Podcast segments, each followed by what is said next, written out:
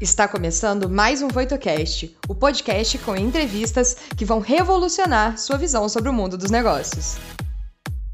Olá, eu sou Henrique Corrêa, professor de gestão de operações e de cadeias de suprimento na Cramer Graduate School of Business, no Rollins College, nos Estados Unidos. E eu vou te acompanhar por essa websérie toda, trazendo os convidados mais experientes e referências mesmo em supply chain no mercado. Tudo isso para proporcionar para você uma visão global sobre a revolução que está acontecendo nas cadeias de suprimento. O nosso convidado de hoje é, é muito especial para mim porque é, eu tenho uma, eu conheço o Fábio há bastante tempo é, e, e eu, eu, tenho uma admiração grande por ele porque ele é um desses profissionais. É, a gente já entrevistou alguns aqui na nossa série que transitam quase que igualmente bem no mundo acadêmico e no mundo é, empresarial, né? São raros, mas o Fábio é um deles. O Fábio tem uma formação acadêmica super sólida, ele é engenheiro é, elétrico pela Unicamp, ele tem especialização na, uh, em, é, administração industrial né, na Universidade de São Paulo, ele é mestre pela Politécnica na Universidade de São Paulo, é MBA pela Fundação Dom Cabral, é, tem vários cursos aí que eu não vou entediar vocês com a lista, mas cursos é, internacionais relevantes é, nessa área. E o Fábio é doutorando agora. O Fábio está buscando o seu doutoramento na Escola de Engenharia de São Carlos, é, da Universidade de São Paulo, em Engenharia de Produção também. Então, quando eu falo que o Fábio, que o Fábio é, transita bem no mundo acadêmico, ele transita não só como, vamos dizer, pesquisador, que é o que ele está, é, uma, uma das atividades que ele tem hoje, mas também como professor. Ele ensina na FIA e ele ensina na Fundação Dom Cabral, supply chain e é, áreas correlatas. Mas isso aqui que eu narrei já seria suficiente para ocupar qualquer mortal normal 100% do seu tempo. Mas o Fábio, além de tudo, ele é head, ele é o executivo-chefe de qualidade para a América Latina inteira da Unilever.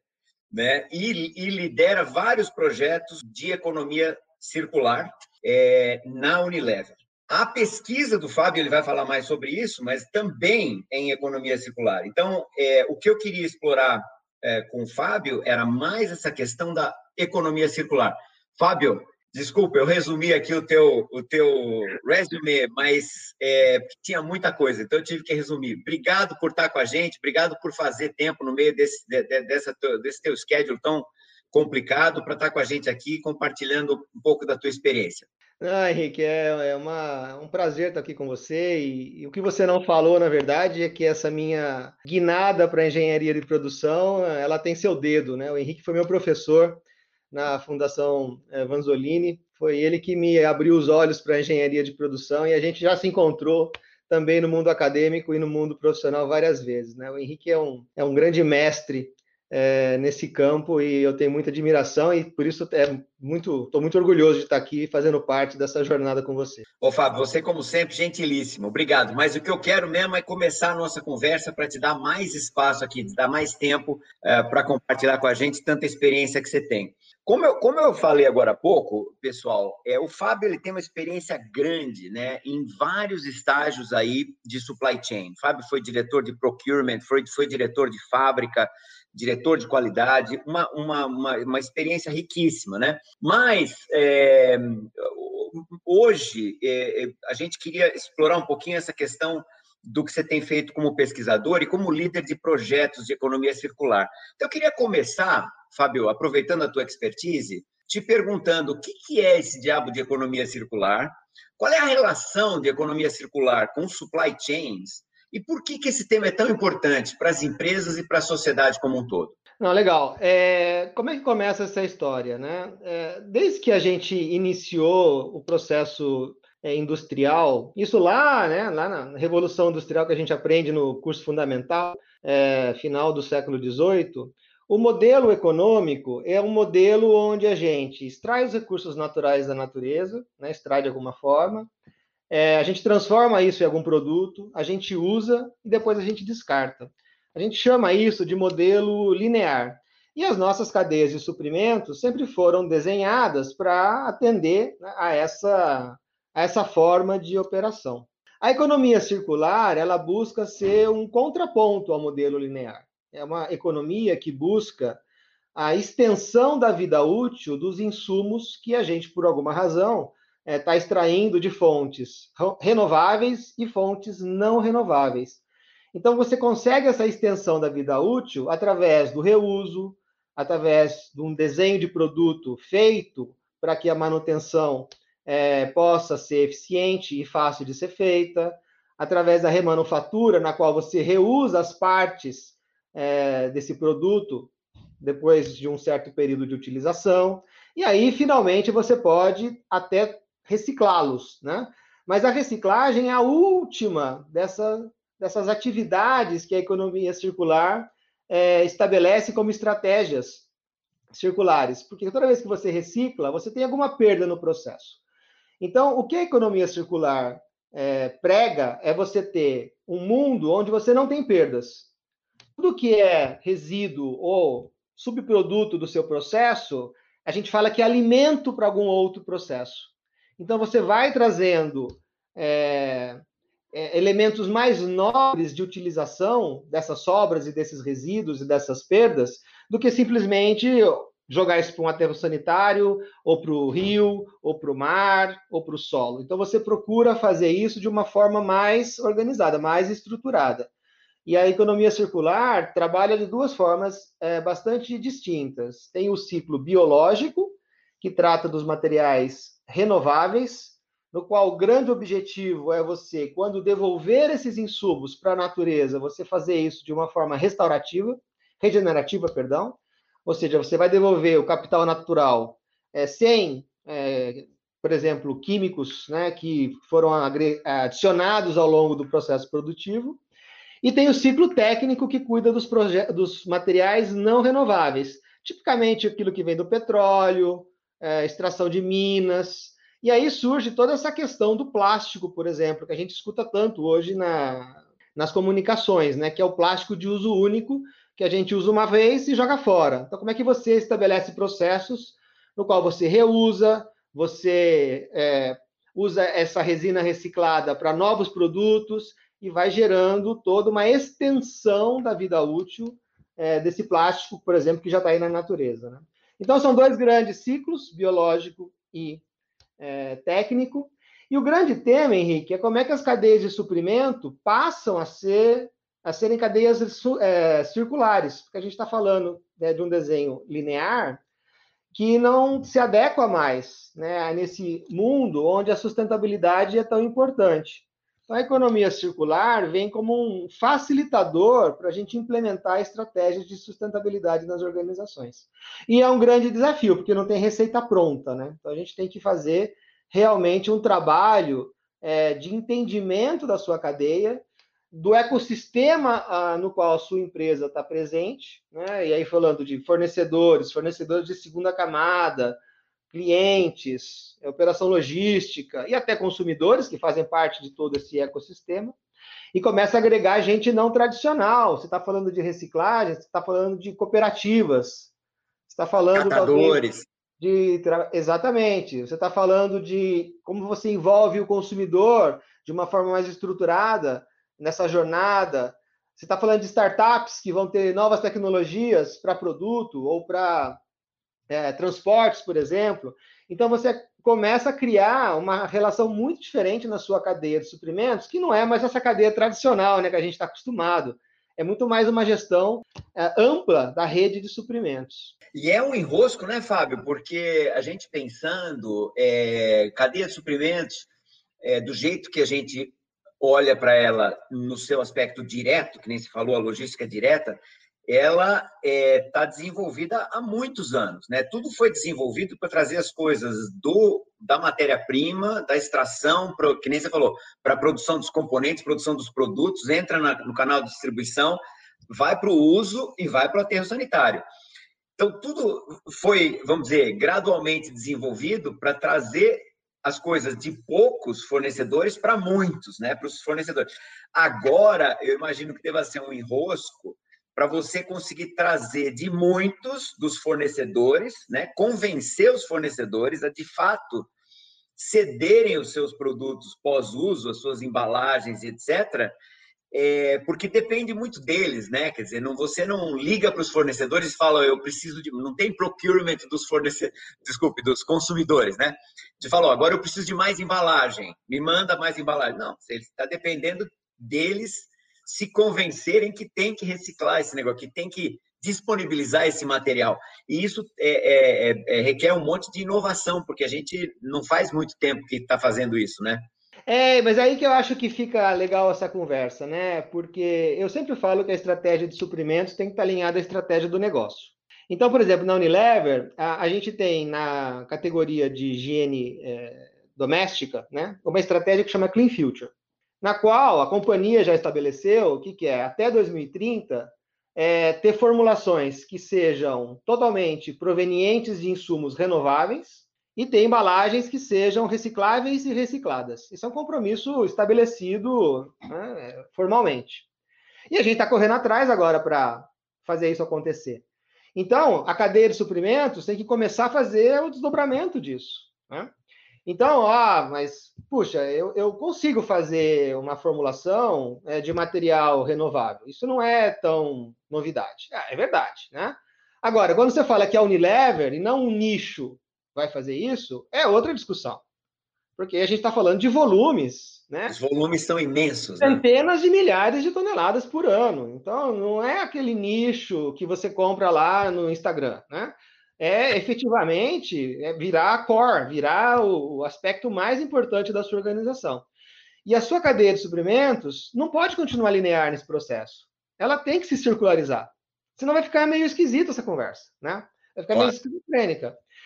Então, quando a gente fala que a embalagem vai ser é, de fonte reciclada, você tem que redesenhar sua cadeia de suprimentos. Porque como é que eu garanto esse fluxo que você falou? Né? Como é que eu garanto um forecast dessa embalagem reciclada? Claro. Como é que eu vou estabelecer uma parceria com as cooperativas e garantir fluxo constante para os meus novos fornecedores que vão transformar essa resina, esse lixo, né, em pellets e isso vai depois virar uma embalagem? Então, é um novo jogo, é uma nova forma de fazer procurement, compras, planejamento e, muitas vezes, é, a própria logística reversa, que a gente vai ter que entrar um pouco mais nesse circuito, é, atuando como um grande elemento facilitador dessas novas é, interfaces. Né?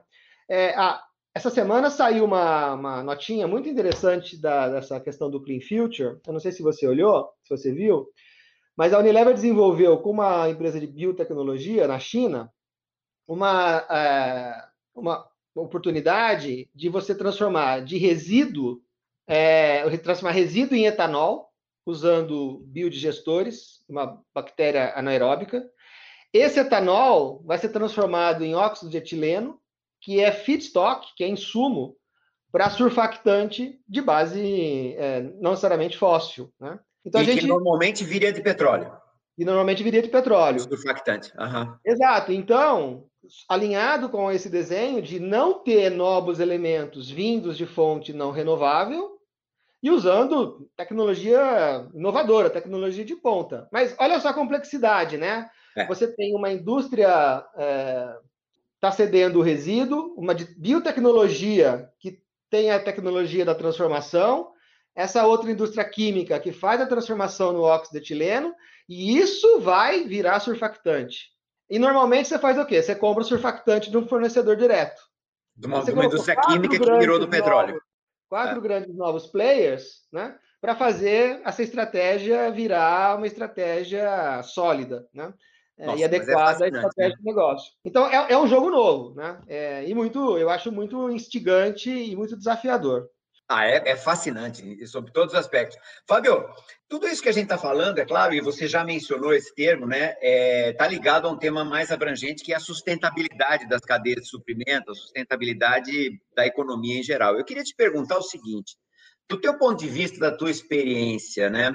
Você acha que ser sustentável e ser eficiente numa cadeia de suprimento, é, esses dois objetivos são conflitantes? Quer dizer, custa caro você ser mais sustentável? Porque eu fico pensando comigo, me parece que se, se for de fato, né, ou se continuar sendo é, dois objetivos conflitantes, vai ser difícil esse movimento decolar, vai ser difícil convencer os executivos que sempre pensam em dólar e pensam na sua obrigação fiduciária junto aos seus, é, aos seus é, shareholders, né? Qual é a tua visão sobre isso? É, eu, eu, eu acho que os objetivos são complementares, na verdade, e, e eu concordo com você que é, existe uma discussão, acho que interessante, sobre essa questão, se a, se a implementação da sustentabilidade ela é econômica ou ela é moral. Afinal, a gente tem um compromisso hoje com as novas gerações. Qual é a terra que a gente vai deixar para as futuras gerações? Inclusive os meus filhos, né? Por exemplo. Sendo um pouco mais egoísta nessa, nessa história, né? A, a sustentabilidade ela tem três grandes pilares: o econômico, o social e o ambiental. E a gente às vezes foca muito nessa discussão e acaba, é, como não é um conceito que muita gente tem é, todos os elementos, acaba falando que sustentabilidade é ser ambientalmente correto, né? Mas a gente tem um aspecto importante de como a gente trata é, socialmente as comunidades, os nossos colaboradores, é, enfim, qual é o aspecto, os nossos fornecedores, fornecedores pequenos, né, ou, ou, diversos, tem uma questão importante aí. Mas, Henrique, eu acho que a questão econômica é fundamental, né? Então a gente precisa encontrar soluções que sejam economicamente viáveis. Então, eu acho que quando a gente, por exemplo, discute essa questão é, do plástico reciclado, ou desse ativo que vem do, é, do, do, do, do, vegetal, né, e não mais do petróleo, a gente tem que buscar soluções que sejam é, efetivas do ponto de vista de custo. Talvez não seja no primeiro momento, né, mas a gente precisa, e aí é grande trabalho do gestor, né, desenvolver essa estratégia para que através da alavancagem, né, do, do, volume, do desenho correto, a gente consiga ter uma cadeia de suprimentos que efetivamente seja robusta, que tenha um custo competitivo e que tenha segurança no fornecimento. Porque essa questão da gestão de risco é muito importante. Porque a hora que você claima lá no seu, no seu, na sua embalagem que é feita de resina reciclada, você tem que ter a resina reciclada lá. Né? A empresa grande não pode claimar e não cumprir. Né? Então, você não pode simplesmente hoje, ah, hoje eu vou misturar um pouquinho de resina aqui virgem, porque o fornecedor não entregou. Né? Cadê o seu código de ética né, nos negócios, né? o seu princípio é, de negócio? Então, eu acho que isso é importante. Então, você precisa garantir, como gestor, essa estratégia, e é uma forma diferente de fazer, sem dúvida alguma. Né? Como eu falei, não é a relação direta com os fornecedores tradicionais que você está acostumado é, a desenvolver, né? E, enfim, desde os anos 80, quando surgiram as primeiras estratégias é, de fornecimento a partir do modelo do Crowley. Né? Super interessante. Fábio, você pode, assim, do que você tem como pesquisador e como, como profissional, líder de, de, de, de projetos aí, é, falar para a gente sobre alguns casos, alguns cases de sucesso. Você acabou de falar um do surfactante né, alguns outros casos de economia circular que você tem liderado, que você tem presenciado, você tem acompanhado, e emendando, quais são os principais desafios e oportunidades dessa tal economia circular, né, e sustentabilidade de cadeias de abastecimento que você vê hoje? Eu acho que tem um conceito é, muito relacionado à economia circular, que é o conceito da servitização, né? Que você conhece bem, porque você tem aí um artigo é, seminal sobre, sobre esse assunto. Né?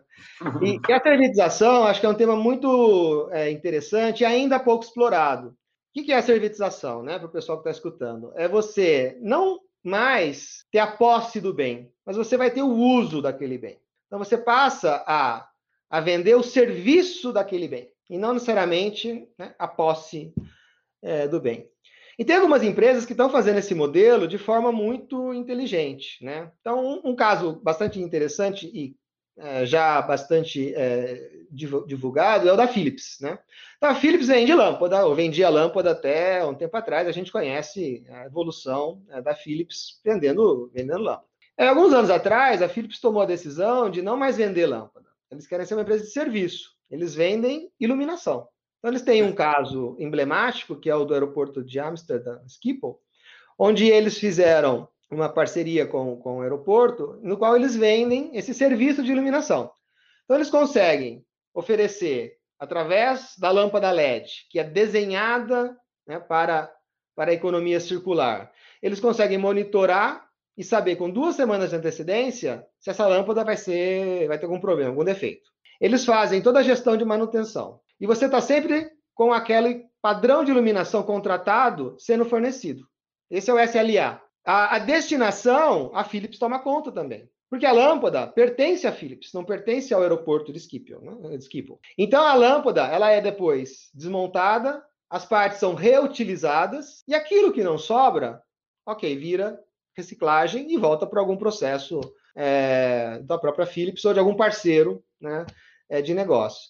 Então, passaram de vender lâmpada para vender serviço de iluminação. Esse é um caso que eu acho bastante, é bastante interessante. E até a mentalidade do, do designer, né, Fábio, muda, porque o, o designer da Philips antigamente podia optar por uma matéria-prima mais barata, mesmo que não reciclável, porque ele ia lavar as mãos assim que vendeu o produto. Na hora que o produto continua dele, ele quer recuperar valor desse produto no final da vida útil. Então, todas as decisões vão, vão favorecer, eu acho que mais sustentabilidade, né?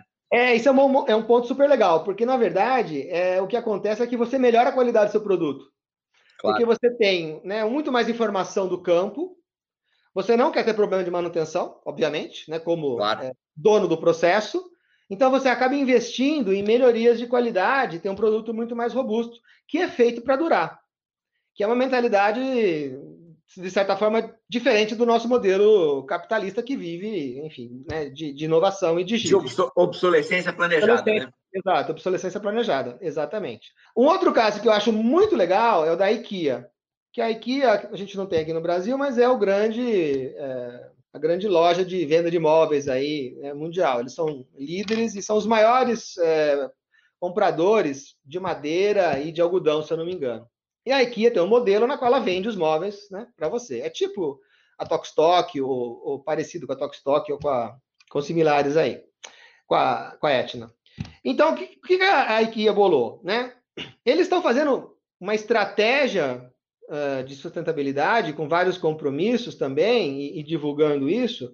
E para atingir o que eles estão prometendo, eles têm feito alguns Modelos de negócio alternativos, que é um, um tema interessante, porque não dá para você girar a chave. Não consigo ficar circular um dia para a noite. Não. Porque todo o meu modelo de negócios é baseado em venda, né? No caso da IKEA. Ela vende o produto. Agora ela pode oferecer o quê? Aluguel. Então você não quer comprar, você está uh, ah, decorando seu escritório, você não quer comprar uma, uma, os móveis para o escritório. Você vai lá e faz um aluguel. E a IKEA é a dona do produto. O produto foi desenhado para depois que você devolver após o vencimento do seu aluguel, ela possa remanufaturar, fazer manutenção, vender como linha de segunda, segunda mão. Então, ela refez o modelo de negócio. Agora, o faturamento não é na venda, né? É na prestação. Então, você claro. muda a forma de você criar valor para a sua organização. Ela também estabeleceu o, o que a gente chama de buyback. Ela compra o seu móvel de volta e te dá um voucher, né? E você vai lá, tem um desconto e pode levar uma outra coisa. E, de novo, esse também foi redesenhado para que possa ser recondicionado, né? faz a manutenção, a revenda, é, a reutilização das partes, e aí, se sobrar alguma coisa, a reciclagem. É, toda a frota da IKEA é elétrica, frota de entrega, é, ou movida a energia humana, né? Tem as bicicletinhas aí que eles, que eles usam para fazer entrega também. Então, eu acho que são alternativas que vêm sendo colocadas e, e, e, que mostram que é possível você fazer essa guinada, né? É, mas você tem que ter um bom, um bom planejamento estratégico, sem dúvida alguma, porque não é só a maneira como você gera valor, mas a, a, maneira como você vai fazer a otimização da sua cadeia de suprimentos. Porque a hora que você fala, como a IKEA, ah, eu tenho o buyback, eu vou lá e busco o seu móvel de volta. Cadê a sua logística reversa? Cadê a sua unidade fabril que vai fazer o recondicionamento, a, a manutenção? Então você, enfim, tem que ajustar para atender essa, essa nova demanda que vem da estratégia corporativa, né? da estratégia mais ampla da organização. Fantástico. Eu acho que nessa, nessa questão, eu acho que a gente vai agora no Brasil começar a ver uma, um crescimento, talvez, desses novos modelos de negócio, porque São Paulo acabou de firmar um, contra, um acordo né, com a Fundação Ella MacArthur, que é uma das grandes eh, organizações que trata a economia circular, para fazer São Paulo ser uma cidade circular. E isso é muito legal, porque é, tem outras cidades, obviamente, que já que entram nessa, nessa toada de, de tentarem ser mais circulares. Isso tem geração de novos modelos de negócio, tem geração de emprego, a gente consegue gerenciar de uma forma muito mais otimizada é, os recursos né, naturais ou os resíduos. É, e tem uma conexão muito forte com essa questão da localização do supply chain, né? que a gente sabe que para o meio ambiente, cadeias mais curtas são menos aí, é, prejudiciais do que cadeias tão longas como são as cadeias globais que a gente tem hoje. Né? Então, acho que vai ser uma, uma jornada interessante de a gente estar tá acompanhando perto como é que São Paulo vai avançar é, nessa nessa circularização né, da, da cidade. Acho que foi semana, sei lá, mês passado, semana retrasada, aí que saiu uma, a, a, parceria com a, com a fundação. Eu acho que vai ser super interessante a gente acompanhar isso. E vai mesmo. Da, da tua observação como pesquisador, você vê uma diferença de volume nas iniciativas, comparando, por exemplo, Estados Unidos, Europa, Brasil? Tipo assim, a gente está reciclando, a gente está circularizando a economia no mesmo ritmo? A gente está mais atrás, mais na frente do, do que Europa, do que Estados Unidos? Qual é a tua visão? Acho que a gente está mais atrás, né? Uh, Europa e China lideram esse processo, né? A China é interessante, né? A gente escuta China, né? Mas eles têm, ok, é, é bem top-down, né? É, é, via, é via governo, mas eles estão investindo muito. A quantidade de artigos sobre economia circular é, lá na China é muito grande, então é um, é um, tema que vem sendo pesquisado com bastante é, com, com bastante robustez, né? É, aqui no Brasil, Henrique, eu acho que a gente vem avançando, né? Mas muito mais pelas organizações, pelas empresas, pela pressão da sociedade, pressão dos acionistas, do que propriamente por políticas governamentais. Eu acho que a gente ainda está devendo nesse, nesse aspecto. Eu acho que essa parceria de São Paulo é uma grande exceção né, no meio dessa, dessa questão de políticas, mas as organizações é, líderes globais que têm filiais aqui no Brasil é, acabam né, trazendo essa, claro. essa agenda é, para a vida. Então a gente faz tem... parte da estratégia corporativa e, portanto, ah. tem, tem, que, é, vamos dizer, fazer cascatear isso para as filiais, né? Então, muitas empresas é, vou falar algumas aqui, mas não quero. É, não vai ser uma lista, obviamente, é, inteira, né? Mas a Ambev tem grandes programas, a Danone, a PepsiCo, a própria Unilever. É, então a gente vê essa, essa, essa questão, a Nestlé, né? empresas multinacionais de grande porte liderando é, essa agenda da economia circular e, consequentemente, da, da sustentabilidade. E acho que tem um grande tema aí pouco explorado ainda, que são as parcerias que essas empresas podem fazer, né? Porque tudo bem, existe o core, talvez você não queira dividir o core, né? O seu elemento central, aquela matéria-prima que faz a diferença na sua inovação. Mas tem um monte de atividades periféricas que as organizações fazem e que se a gente for como associação, talvez, né, ou como é, organizações é, de empresas, talvez a gente tenha muito mais alavancas para aceleração é, dessa circularidade que é tão necessária. Né? Bacana demais. Fábio, putz, interessantíssimo, uma aula desse negócio para a gente. Eu não queria deixar de, de, de, perder a oportunidade de te perguntar umas, umas coisas que são bastante do interesse dessa rapaziada que muitos deles estão é, assistindo a gente agora, que são jovens profissionais, às vezes estudantes de engenharia, de administração, que, assim, estão interessados em fazer bem as coisas, mas também de fazer o bem, né? É, e esse tema tem tudo a ver com isso. Então, eu queria perguntar para você, que perspectiva que você vê para carreiras em sustentabilidade e supply chains, né? E, e, dentro disso, quais são as posições em empresas, ONGs, governos que representam bons pontos de entrada profissional nessa área? Então, se um, é, um, um, jovem profissional, uma jovem profissional está assistindo a gente aqui e fala, puxa, eu queria entrar nesse, nessa brincadeira, que tipo de posições eles deviam estar tá procurando? É, eu, eu acho que é um bom é um bom momento, né, para essa galera que está chegando, né, ou saindo, né, da, da universidade é, e, quer fazer uma coisa diferente, né. Eu acho que tipicamente a, a, essas posições acabam estando dentro da estrutura de sustentabilidade das organizações, que às vezes tem um viés um pouco mais é, de política, né, de, de, de lobby governamental, Mas tem as questões é, de gestão de meio ambiente que conversam muito bem com isso que a gente está falando. Né? Eu, eu, são poucas as organizações que têm uma estrutura de economia circular, né, propriamente desenvolvida, ou que trabalha com supply chain é, circular da maneira como eu estou descrevendo aqui. Mas se você trabalha em compras, você vai trabalhar em circularidade. Né? Essas coisas que eu estou contando aqui, do desenvolvimento da estratégia para plástico, do desenvolvimento da estratégia de surfactantes, numa organização como a Unilever, ela é liderada pela área de compras junto com a área de desenvolvimento de produto, que é outra porta interessante. É, qualquer é, cientista, eu acho, vai ter que trabalhar com produtos circulares. A gente não vai ter muita opção de ter um produto que vá né, terminar no lixo e não ter o que fazer com ele. Né? Esse produto não vai ter vida, né? não vai ter vida útil. Né? Ele vai, não vai ter é, vai ter uma pressão muito grande da sociedade para esse tipo de produto não existir mais. Então, acho que a outra porta é desenvolvimento de produto. Né? É, eu acho que a gente vai ter, seguramente, elementos na logística é, importantes, porque transporte é um grande elemento que afeta negativamente o, o meio ambiente, né? gera efeito é, negativo na, na, gestão de clima, e a gente não tem soluções, muitas vezes, prontas. Né? Ah, vamos por caminhão elétrico. Ah, mas dependendo do tamanho do seu caminhão, você não tem tecnologia, ou o custo é proibitivo. Em algum momento você tem que gerar aquela energia, né? Para carregar as baterias e vai ter Exato. que. Né? E a outra coisa que eu acho que a gente não falou, mas que vai conversar com tudo isso, é a indústria 4.0, né? Eu acho que a hora que a gente efetivamente tiver internet das coisas, né?